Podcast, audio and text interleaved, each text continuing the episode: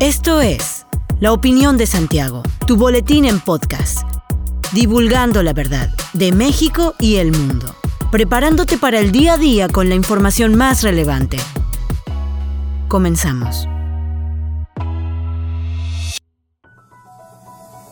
Buen día, bienvenido a la Opinión de Santiago, tu dosis breve de información para arrancar el día con lo más relevante a nivel nacional e internacional. La Coordinadora Nacional de Protección Civil, Laura Velázquez Alzúa, informó que a partir del año 2023 la alerta sísmica se activará en la zona centro de México a través de un mensaje vía celular. El sistema integral de envío masivo de mensajes alertará a la población sobre un sismo mediante mensajes al número celular. Se prevé que este nuevo tipo de alerta sísmica vía teléfono celular opere en un primer momento en la Ciudad de México, para posteriormente también en el estado de México, Guerrero, Morelos, Michoacán, Oaxaca y Puebla. Finalmente, Laura Velázquez destacó que el tiempo de alertamiento estará en función de la distancia del epicentro y de la magnitud del terremoto, y brinda en promedio a la población 40 segundos para reaccionar y tomar la determinación de auxilio y resguardo a la vida.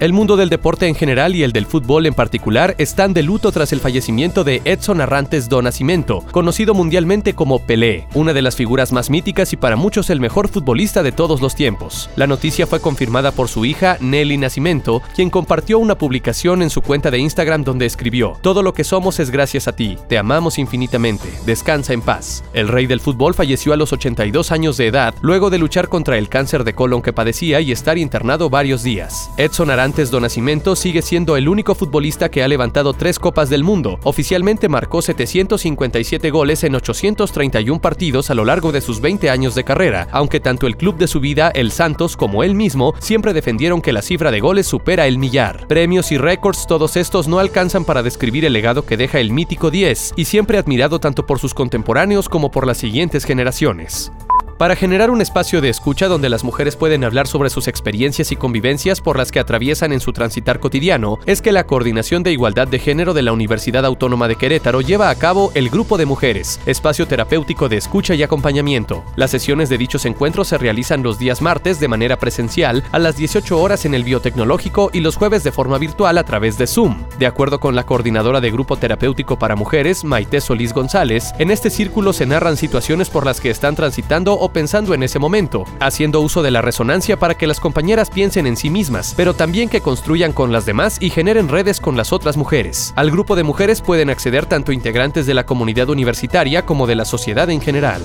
La Secretaría de Seguridad Ciudadana del Estado de Querétaro informó que son 44 personas detenidas y 7 vehículos asegurados como parte del operativo realizado tras la agresión que se dio en la mañana de este jueves en contra de tres periodistas de diferentes medios de comunicación de la ciudad de Querétaro. Los comunicadores habían acudido a cubrir información relacionada por el conflicto entre el propietario de una gasolinera y los vecinos de la colonia Felipe Ángeles. Dichas personas serán puestas a disposición de las autoridades correspondientes y las unidades serán aseguradas hasta que se acredite la legítima propiedad, pago de por faltas a la ley y al reglamento de tránsito en el Estado, en tanto se realizan las investigaciones que corresponden a posibles denuncias penales que quiera realizar algún ciudadano afectado directamente a sus intereses. El servicio de agua en al menos 100 colonias del norponiente de la zona metropolitana quedó restablecido en su totalidad. A través de un comunicado de la Comisión Estatal de Aguas Querétaro, se informó que finalmente se logró normalizar el suministro de agua a las familias afectadas por la avería de varios tubos del acueducto 2, causados por una empresa de cable que intentó instalar fibra óptica en la comunidad de Navajas en el municipio de El Marqués. Las autoridades estatales informaron que después de verificar durante un rato la calidad del agua ya comenzó la distribución del servicio a líneas y redes. Sin embargo, la misma refiere que de ser necesario, se continuará durante todo el día la dotación gratuita del vital líquido a algunas colonias que así lo requieran.